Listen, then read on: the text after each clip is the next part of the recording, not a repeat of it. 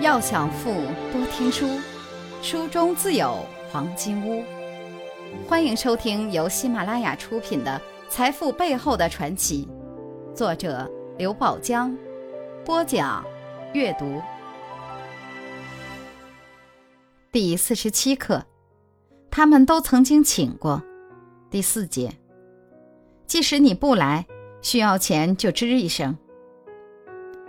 青春宝集团创始人冯根生一向重视人才。一九八四年，一个名叫王振国的东北青年受命到杭州搞医药工业调查。冯根生当时主政的杭州中药二厂是当时全国仅有的五个中药业样板厂之一，自然在学习考察之中。当时，一位与王振国同行的同行无意中说了一句：“我们这个小王啊。”别看年纪小，但年轻有为。不仅工作时间钻研，业余时间他还搞些抗癌药研究呢。就这么一句话，陪同考察的冯根生立即来了兴趣，没问职称，没问学历，只问王振国有没有兴趣到中央二厂来工作。为了免除王振国的后顾之忧，他还提出给王振国的爱人安排工作，给他们安排住房。并允诺给他们安排一个单独的实验室，同时配备几名助手。为了让他对杭州产生好感，冯根生还特意安排王振国游览西湖名胜。用一位知情人的话说，当时冯根生对王振国就像发现了新大陆。对此，王振国的感觉是够气魄，够豪爽。无奈他也是个有魄力的人。自己也有些想法，因此婉言拒绝了。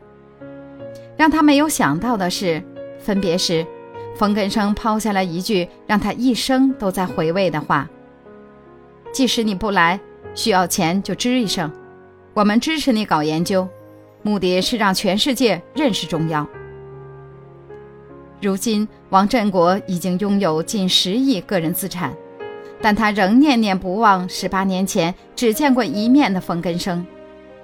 每当提起当年，王振国都由衷感叹：“冯总真是一个有远见的企业家。”财富箴言，一句话可以让人记一辈子。有些话是让人敏感妩内，有些话是让人咬牙切齿。很多人尊重人才。其实是尊重利益，很多人重视人才，其实是在乎自己。如果您喜欢今天的内容，请点击音频右上方的按钮，一键分享到您的朋友圈。想了解更多财富大咖背后的传奇故事，请订阅关注本专辑。感谢您的收听，欢迎您在评论区留言互动。分享您在财富路上的成功故事。